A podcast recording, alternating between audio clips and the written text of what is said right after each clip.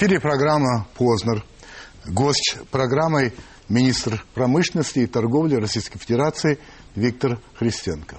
Добрый вечер, Виктор Борисович. Добрый вечер, Владимир Ильич. Очень рад, что вы пришли. Начнем а, с вопросов, которые присылают на сайт Первого канала, узнав, кто будет в гостях. Было много вопросов, и большая часть по тому, как растут цены на продукты питания, что неудивительно, и э, по поводу вступления в ВТО. Значит, эти вопросы мы обсудим с вами уже в своем разговоре, а сейчас я вам просто буду давать те вопросы, о которых мы потом говорить не будем. Александра Евгеньевна Губанова. Как вы относитесь к проекту Сколково? Не боитесь ли вы, что русский аналог Силиконовой долины со временем может превратиться в очередной моногород? И правда ли, что вы решили принять участие в программе по настоятельной рекомендации Путина? Я отношусь к Сколково вообще с оптимизмом надеждой. И думаю, что э, фабрика идей или фабрика перевода новых идей в новые продукты России необходима. С учетом того, как сегодня идет не только по динамике, но и по наполнению этот проект, мне кажется, оптимизм может быть вполне разделен не только мною, но и участниками проекта и привести к позитивным результатам. А, вряд ли это перейдет в формат моногорода, хотя, конечно, это моногород сам по себе по определению, поскольку это специальное место со специальными да. условиями пребывания, со специальным режимом административным, налоговым и так далее, сам по себе уже специальное uh-huh. место. Uh-huh. Но поскольку это не монопродукт, все-таки мысль или идеи, которые предполагается переводить в продукты, там достаточно разнообразны, то в этом смысле есть надежда, что это не будет повторение, наверное, тех угу. советских образцов, моногородов, о которых зрительница спрашивает. Если на самом деле вас уговаривал Путин? Уговаривал на что? Чтобы вот заняться этим. Не, ну что, во-первых, э, э, не надо уговаривать меня э, только как меня. В данном случае Сколково есть проект более широкий, чем ответственность министра промышленности и торговли. Угу. И в той части, в которой это касается нас, а, а именно в таких отраслях, как фармацевтика, медицинская техника, энергоэффективность и другие, мы заинтересованы гораздо больше. Нас не надо никуда уговаривать Понятно. и заставлять, поскольку для нас это способ перевода отдельных наработок, фундаментальных часто в нашей стране, в то, что может быть предъявлено рынку как продукт, чего мы, собственно говоря, и не умеем делать. Владимир Данилович Белинский.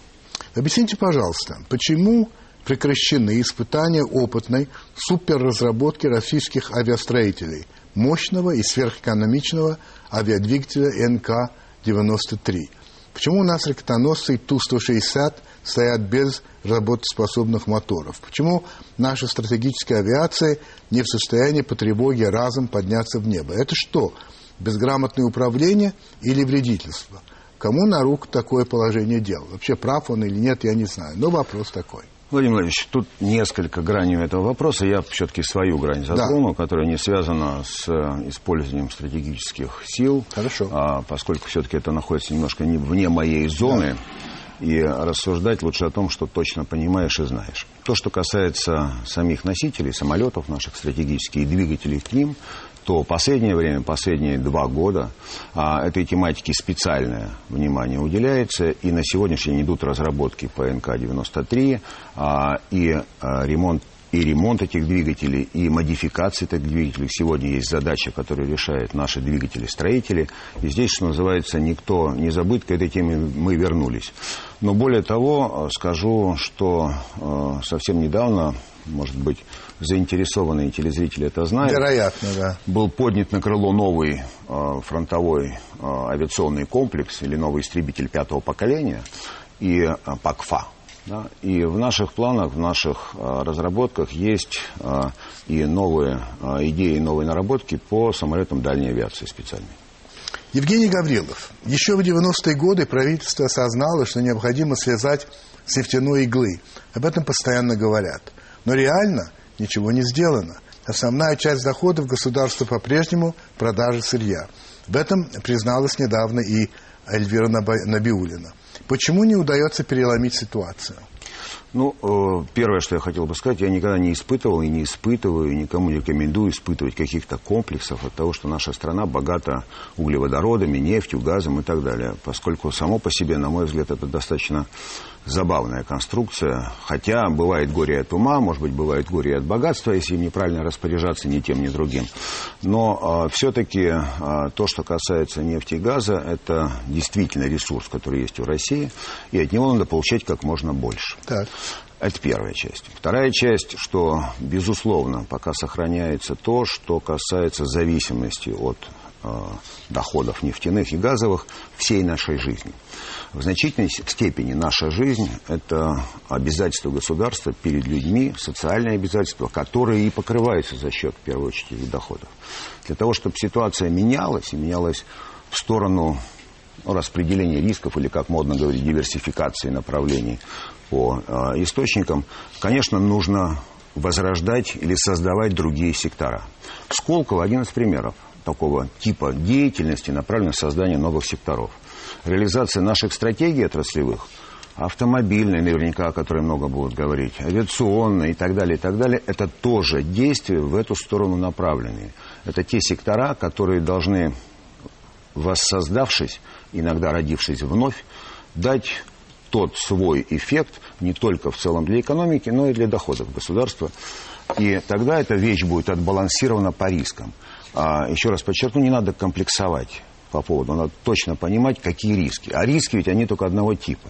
Если бы цена на нефть, на газ не прыгала фантастическим образом, и не оказывалась бы ситуация, когда нет ни одного человека в мире, который может предсказать цену на нефть хотя бы на два года вперед, вот где риски.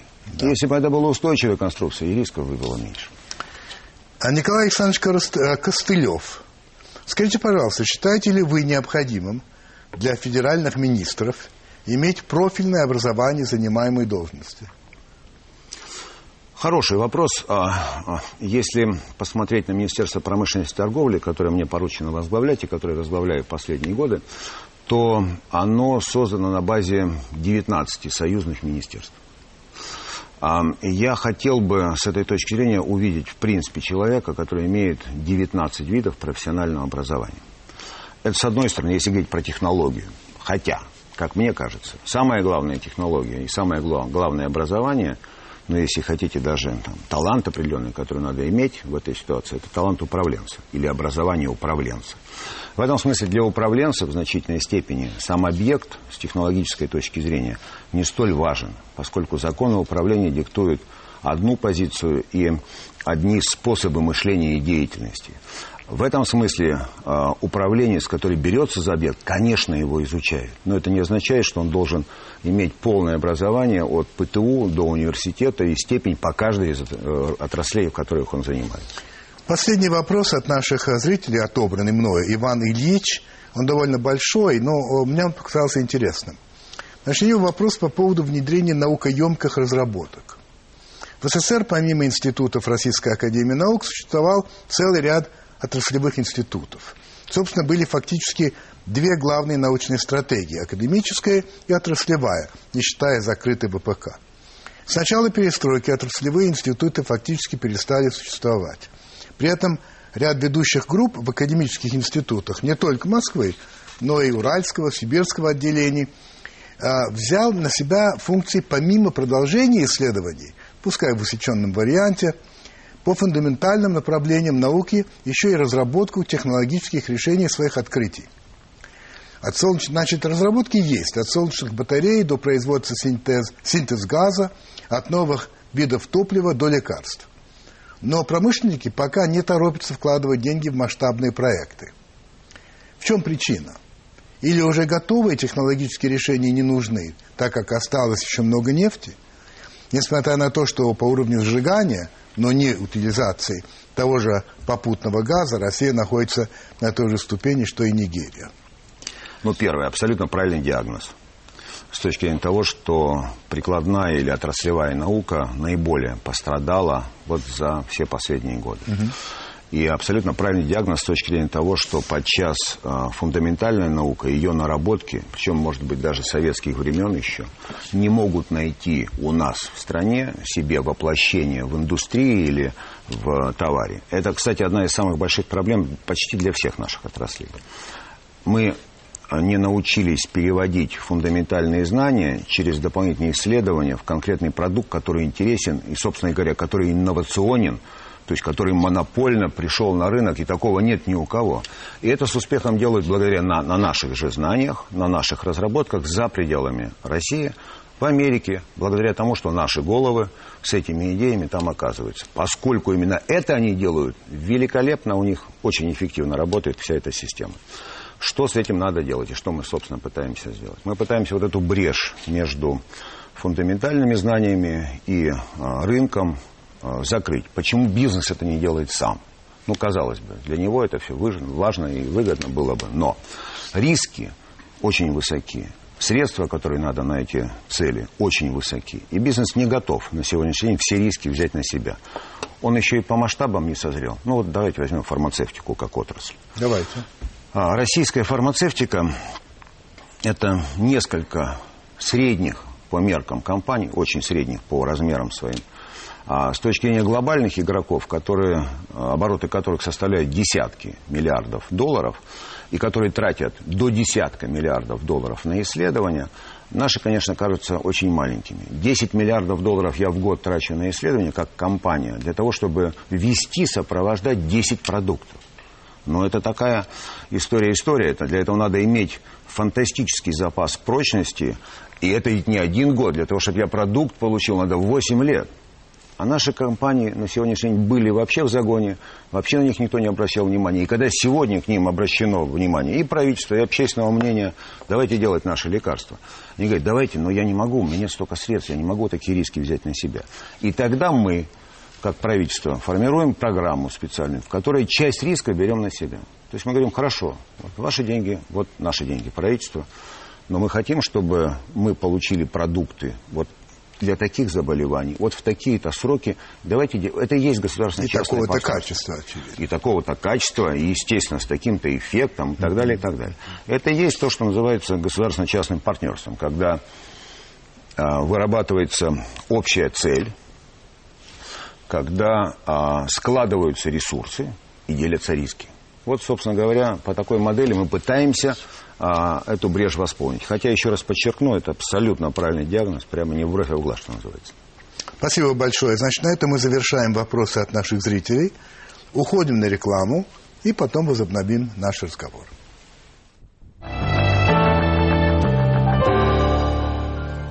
Виктор Борисович, сейчас, сейчас вам процитирую некие слова.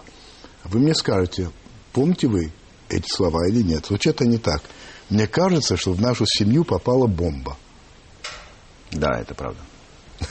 Но это не слова, вы знаете? Это мои слова. А это не слова вашей супруги?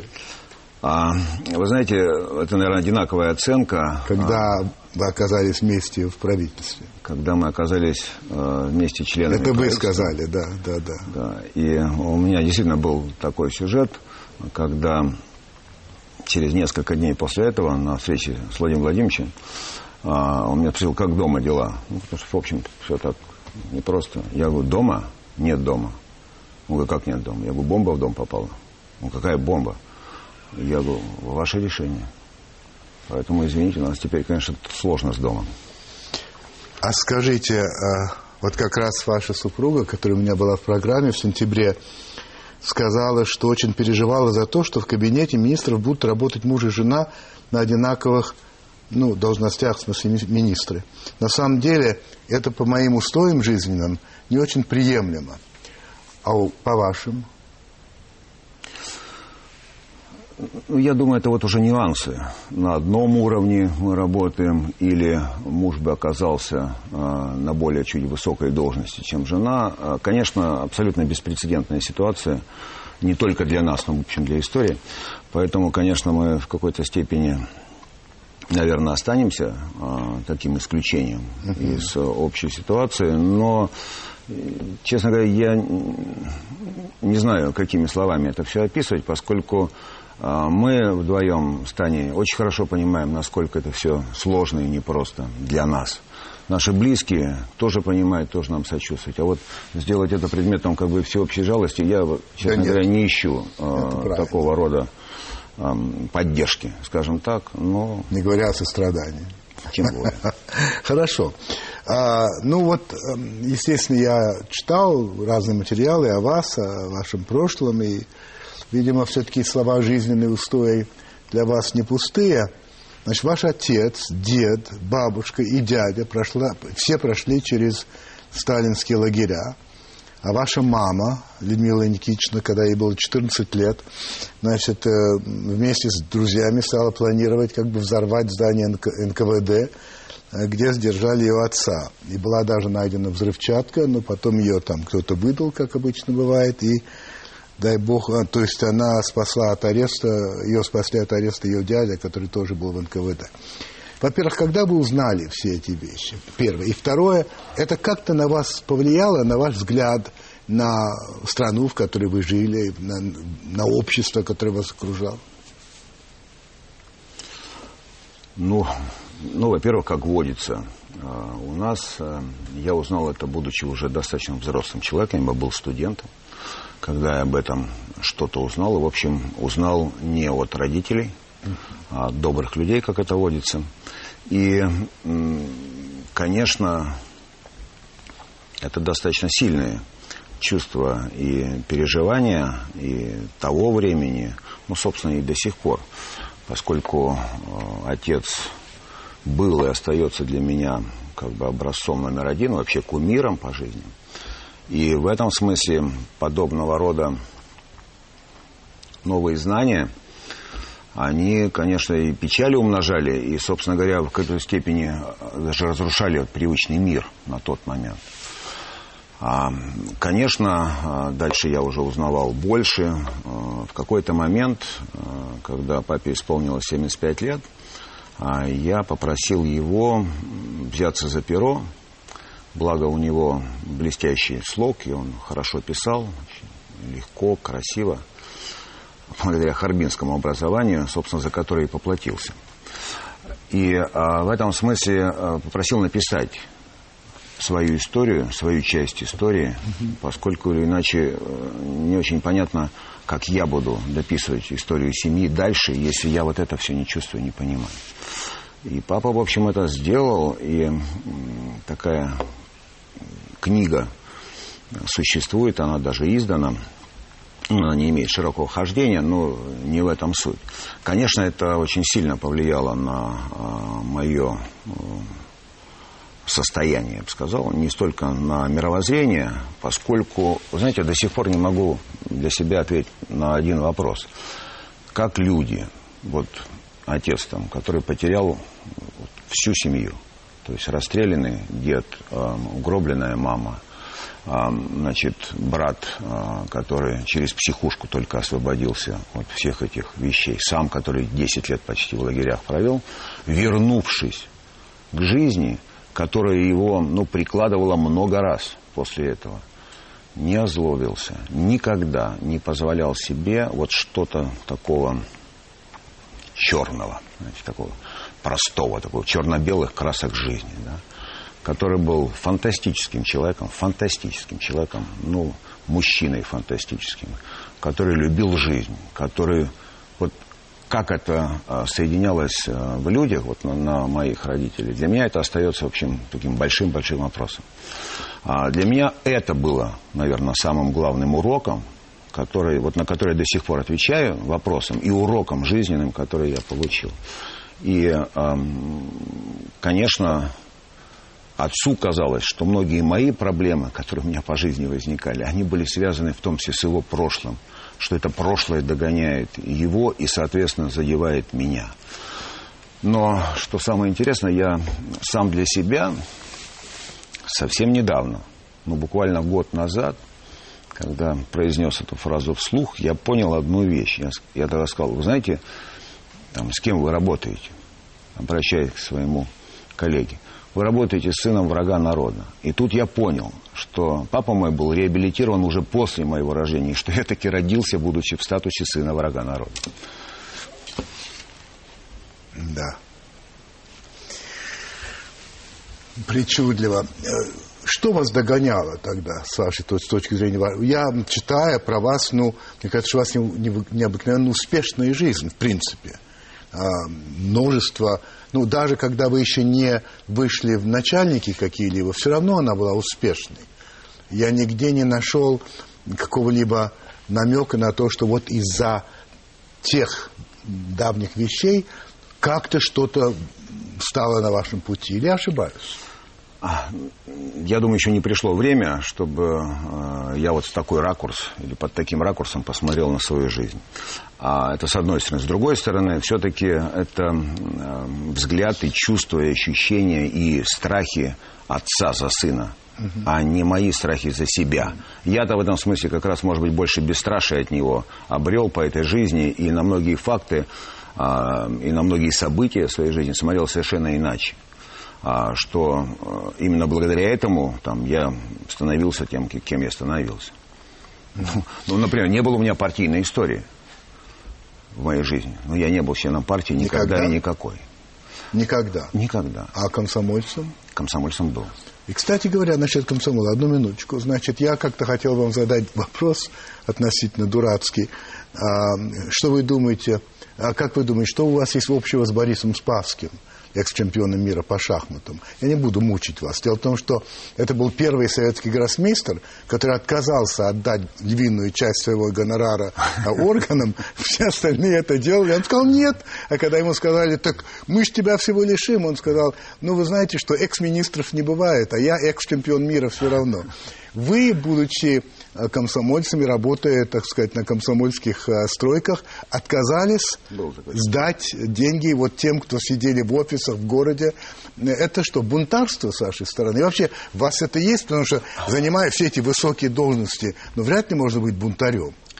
Э, ну, наверное, нет, это не бунтарство, это э, банальное ощущение справедливости, может быть, чуть обостренное, поскольку деньги, которые люди работая бойцы в стройотряде, заработали своим потом, а иногда и кровью, должны быть отданы функционерам. Непонятно за что. За то, что стройотряд получит справку, которую я предъявлю в трест, да. для того, чтобы с нас не взимали подоходный налог. Ну, как-то вот с моей точки зрения это все немножко не вязалось. И когда я, в общем, вошел в такой конфликт, как командир стройотряда, я сказал, что, вы знаете, я платить-то не буду. А если вы чтобы я заплатил, то будьте любезны, вот напишите такую бумагу, сославшись на нормы, по которым я должен сделать, со всеми печатями, чтобы я ее положил в дело, и если это делом станет каким-то другим, у меня эта бумага будет про вас. Так. Ну, бумагу мне не дали, меня просто позвали на заседание партбюро.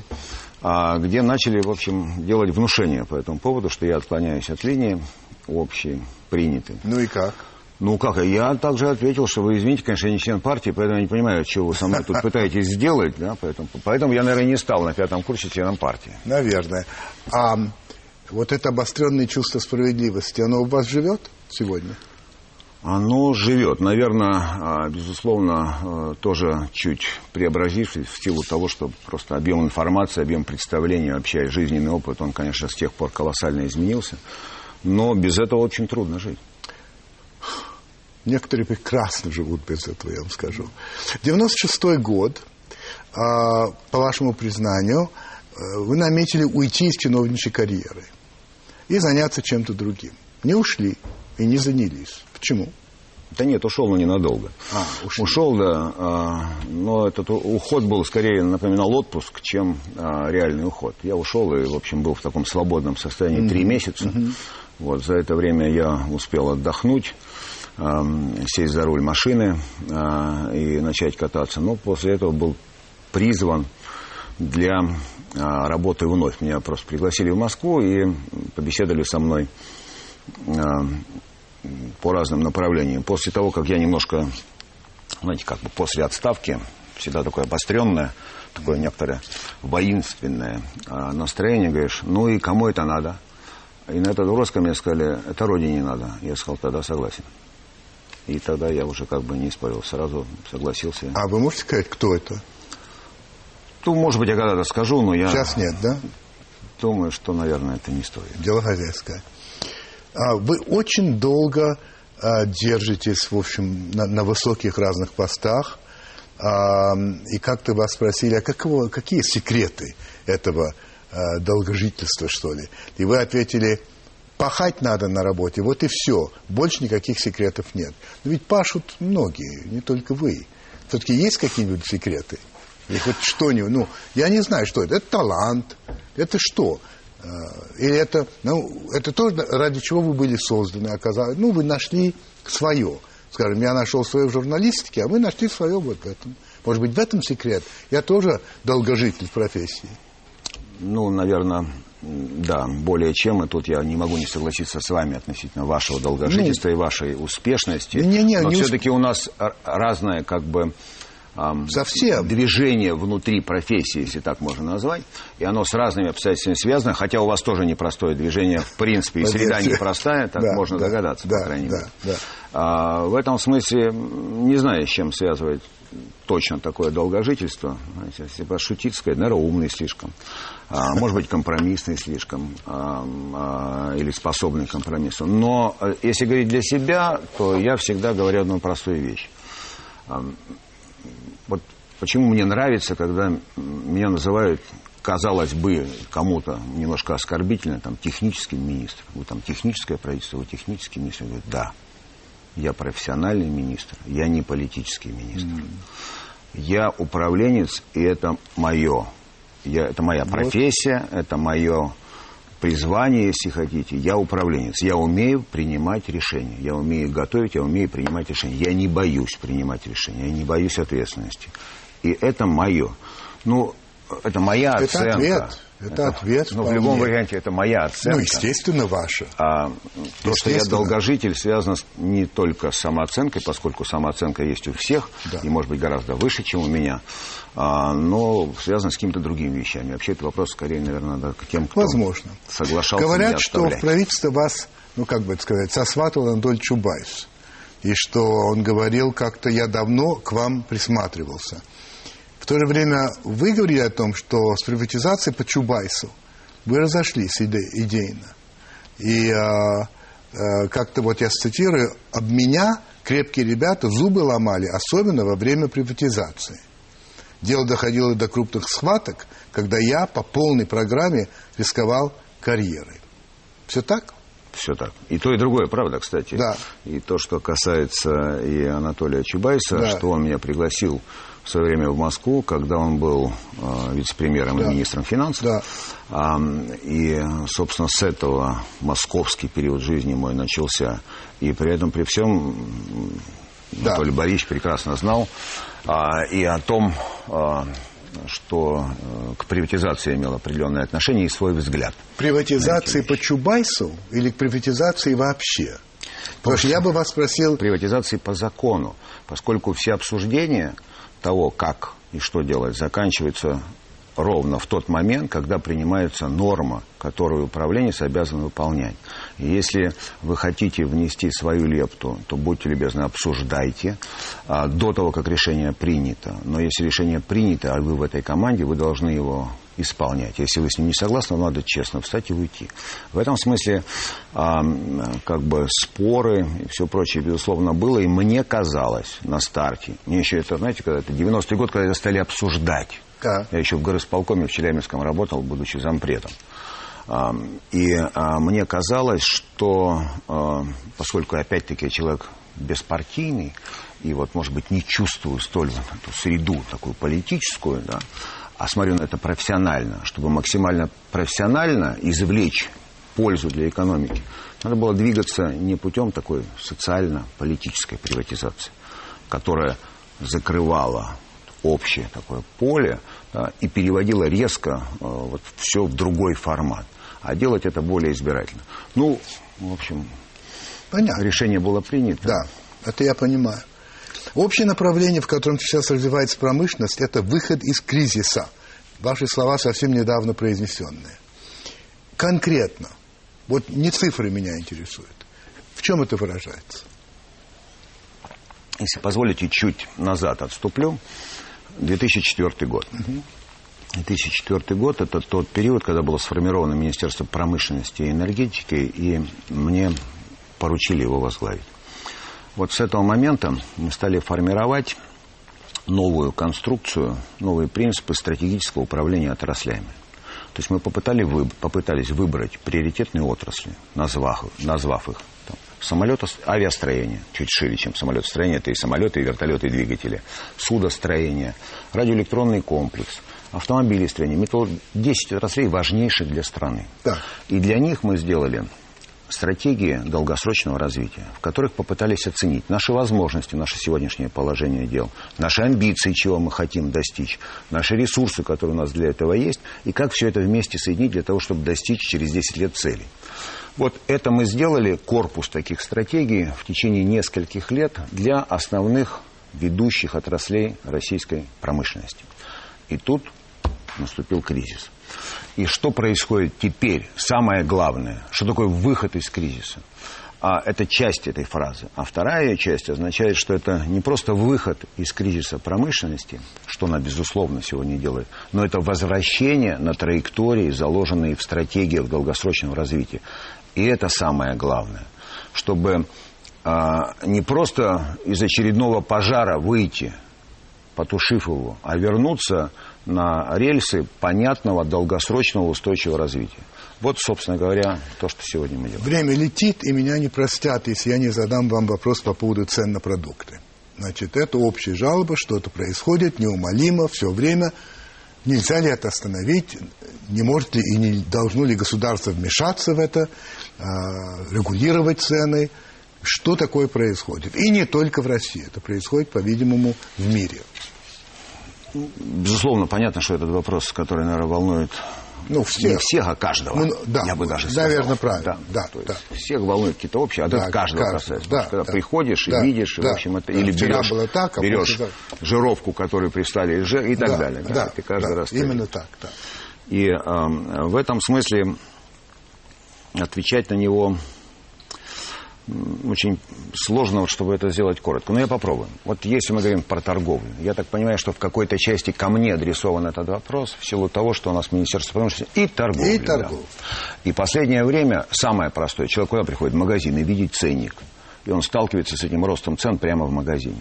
И вся претензия к этому месту, где он это увидел. Естественная реакция. А, и поскольку это настолько же естественно, что вы говорите, не может ли государство вмешаться и там что-то сделать, оно вмешивается. Кстати, кстати, не всегда а, уместно и не всегда адекватно. Тем более, что государство это, в общем, многоликий орган, это же не только правительство, это еще и парламент, там, Государственная Дума и так далее. Был принят закон по поводу регулирования торговли, который изначально замысливался как закон о развитии торговли а превратился в закон о том, как торговлю зарегулировать, чтобы вот цены от этого не росли. Но это, в общем, достаточно такая иллюзия, с моей точки зрения, политическая, да, которую а, попытались сделать ну, такой активной площадкой, не только для дискуссий, но и конкретных, иногда сильных силовых действий. А что надо-то? Вот смотрите, у нас есть поле, где растут, выращиваются исходные а, продукты. Потом есть переработка, где это все перерабатывается.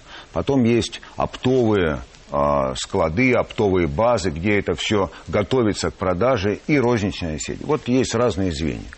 Вот надо, чтобы в каждом звене было как можно больше конкуренции. И никакого другого ответа на этот вопрос нет, чтобы цены были ниже. Надо, чтобы у нас не только сельхозпроизводителей было много, и чтобы они были эффективны, чтобы они были эффективны. Но чтобы потом переработка тоже было много и тоже эффективно. Что вот сегодня получается? У нас концентрация в пищепереработке в молоке, в мясе гораздо выше, чем в торговле. Гораздо выше. Просто несколько структур, которые по всей как бы, России ведут этот процесс. А торговли тоже должно быть больше. У нас торговли, если говорить на человека по квадратным метрам, там в три раза меньше, чем в развитых странах ее должно быть больше. Тогда она будет конкурировать за потребителя. Когда мы пытаемся все загнать и всего сделать там поменьше, у нас каждый раз получается... А почему загоняем? Почему пытаемся? Почему то, что вы говорите, Потому что... совершенно очевидно? Как ну, нет? Не совсем очевидно. Знаете, искать легче там, где светло, а не там, где надо э, глубоко разбираться. А Почему это происходит? Потому что спрашивают за ценник-то прямо сейчас и здесь. И очень да. трудно не отреагировать на это вот так вот молниеносно. И кажется, есть то вот волшебное решение, которое очень просто. Надо просто крикнуть, надо просто сказать там, и на грубо сказать, да, чтобы страшно стало. Но это действует но ненадолго. Иногда это приводит к тому, что просто чего-то не будет. Мы все нарегулировались, или, по крайней мере, мы все насмотрелись на результаты этого это регулирования да. в советское время. Ну, замечательное было регулирование. Замечательно, да. Госкомцен. Вот если бы нас сейчас кто-то да. попросил, я вас уверяю, мы даже не смогли бы это воспроизвести. Мы просто никогда не набрали бы такое количество специалистов, которые в состоянии все это откалькулировать по всей стране. Да? А это же сидел, это же монстр. Госкомцен, который определял все и, и что. И что, и ничего. И все были счастливы. Да, и был дефицит. Ну, кому-то было неплохо. Да, кому-то, конечно, да. Но, к сожалению... Я пропустил этот момент и должен был задать вопрос. Вы сказали, что вы никогда не были членом партии и так далее. А сейчас? Нет, я не член партии. Поздно. Единая Россия? Владимир Ильич, поздно. Поздно. Просто поздно. Да, да, да. У меня, да, в моем, в, мое, в мое время уже, так сказать, надо чем-то поздно менять взгляды и поздно менять взгляды на жизнь, на свое пребывание э, на этой земле. Вы понимаете, что такое модернизация? Конечно. Понимаете. Когда вас спросили, что за этим стоит, вы довольно резко ответили не что, а кто. Президент, сказали вы. Хорошо. А кто кроме президента? Кто-нибудь за этим стоит и понимает ли, что это такое? Вот что такое вот это вечно... То есть это уже немножко э, вызывающее такую улыбку э, модернизации. Ну что это?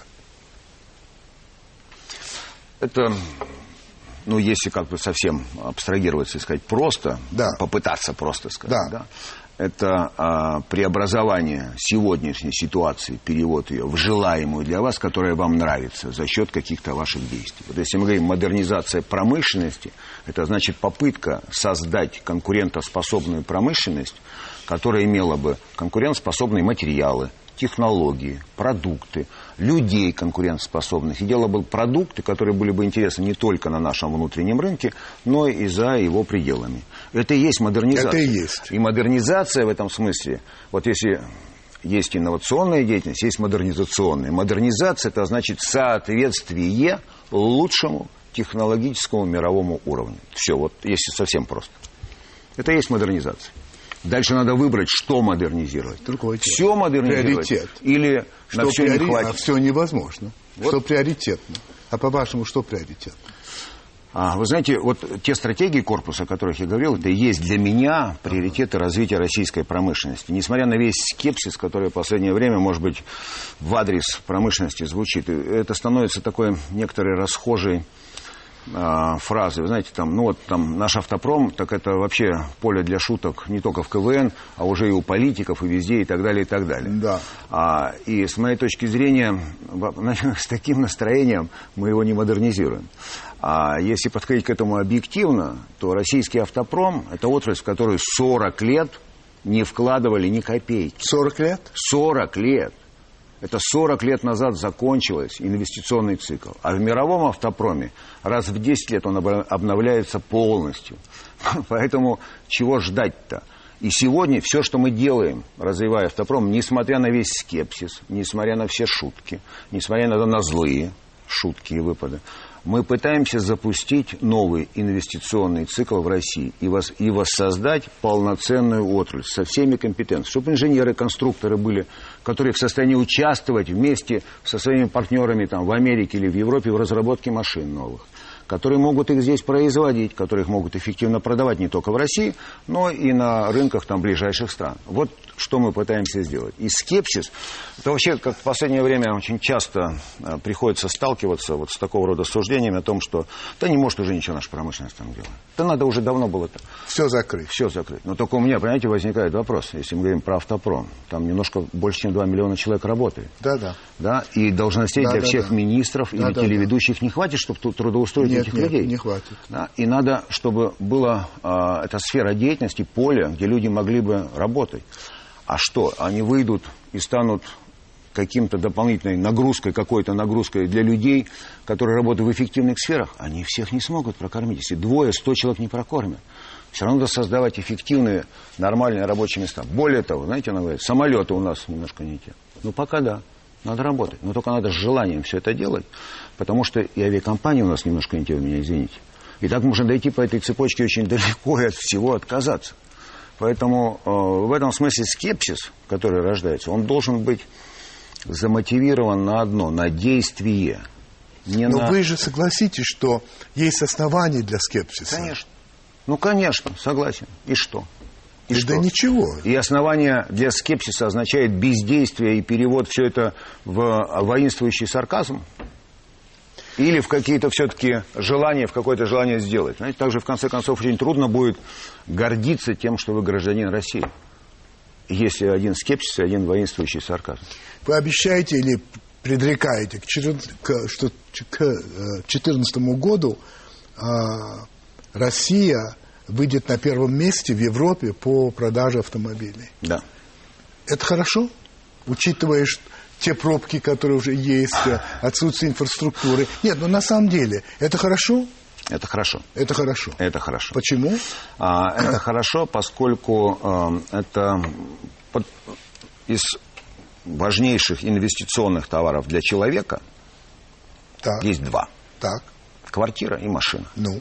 Вот, да. вот со всех времен, да, да. советских Абсолютно. особенно, да, Абсолютно. которые создают так или иначе а, другое а, качество жизни и которые, собственно, а, много чего человеку дают, на чем он фиксируется. Поэтому, если мы стремимся к показателям таким, как есть там, владение машинами на душу там, в Европе, да, в развитых да, странах, да, да, да, да. мы неизбежно выйдем на первое место а, по объему рынка. А, и, конечно, под это надо подтягивать инфраструктуру. Ну, понятно, что машины, когда нет дорог ездить нигде, и только пробки, это, в общем, вещь достаточно бессмысленная и никчемная. Но э, будем надеяться, что и с дорогами как-то станет получше. Лекарства. Значит, вы говорите, что мы идем к тому, чтобы к 2015 году 90%, 90% жизненно важных лекарств будут производиться в России. Да. Вы в этом убеждены? Абсолютно. Не к 20 а к 15 году. И что, к 15 простите, да. и что они будут дешевле иностранных, иностранного дешевле. аналога? Они будут дешевле иностранного аналога, который мы сегодня жуем. Это абсолютно точно. В свое время, а, по-моему, он был тогда председателем а, Госбанка. А, он сказал, что вы можете отрубить мне руку, если и так далее. Ну, пришлось ну, отрубить. На рельсе тоже, да, кто-то что-то да, клал уже. Да, да вот клал и так далее, и прочие органы. Значит, вы в этом абсолютно убеждены. Я уверен, да. Если, двигаясь вот той дорогой, которую мы наметили, и под которые, в общем, сконцентрировали ресурсы. Если мы будем двигаться этой дорогой, дорогой эти цели достижимы, и в этом нет ничего фантастического. Коротко, вы в магазин сами ходите? Конечно, каждую неделю. Вместе с... Э, Вместе с Таней.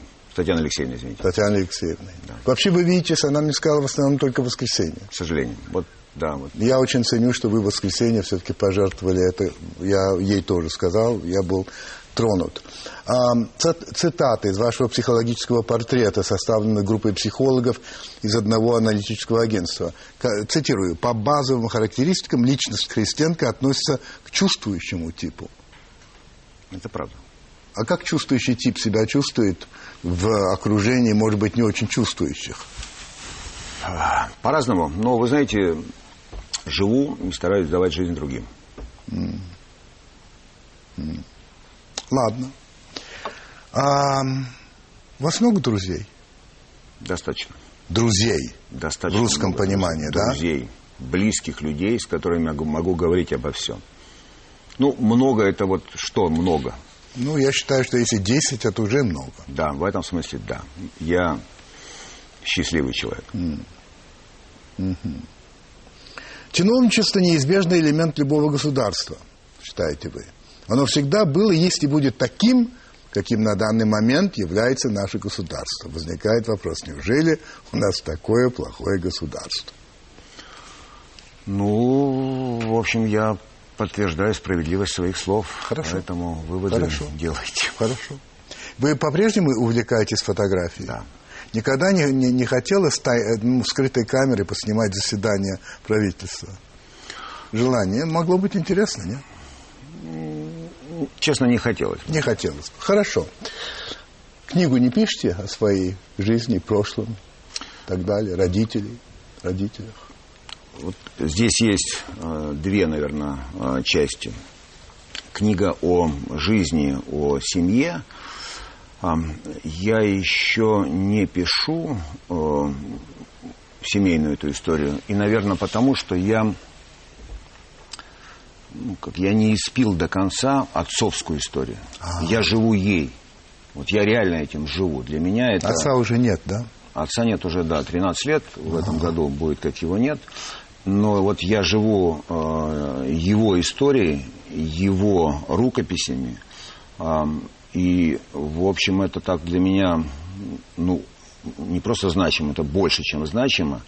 И только, наверное, когда вот я напьюсь досыта вот этим всем, когда вот я в этом во всем растворюсь, только тогда я смогу что-то свое приложить. Пока я... Отец пока для меня, для меня такая недосягаемая в этом смысле фигура.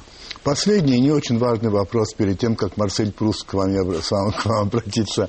Ваша невестка была блондинкой и стала брюнеткой. Это вас не огорчает? Вы же, по-моему, предпочитаете блондинок?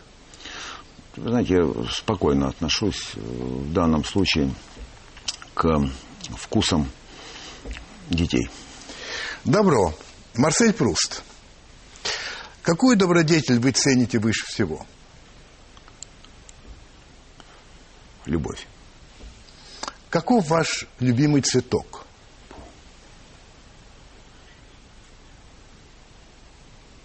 Тюльпан.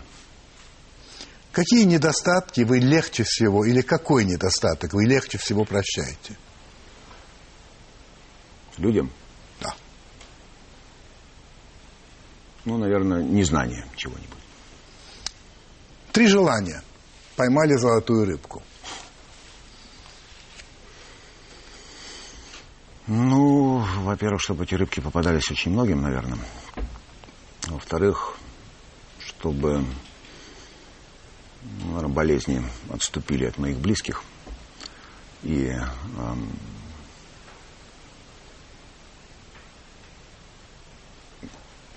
ну, не знаю, чтобы миром правила любовь. Какая ваша главная слабость? Слишком добрый. Основная черта вашего характера? Как, как человека? Да, как человека. Не как управленца? Да, да, как, как человека, да. Ну, наверное, наверное, все-таки доброта и желание и стремление любить. У вас есть девиз? Да, есть. Плох не тот человек, который совершает дурные поступки, а тот, который им не ужасается. Можете мне назвать три, хотя бы три любимых писателя, которые вы вот, к которым вы возвращаетесь, скажем? Не буду сочинять, не буду фантазировать. А, не Безусловно, надо. могу назвать и три, и пять, но вряд ли это будет вот любимым, к которым возвращаюсь. В последнее время для меня любимый писатель это мой отец и его мемуары для меня вот все это вот последний год. Что скажете, оказавшись перед Богом? Благодарю тебя, Господи, за то, что ты сделал за меня, для меня и, и прости за все. Это был Виктор Христенко. Спасибо большое. Спасибо.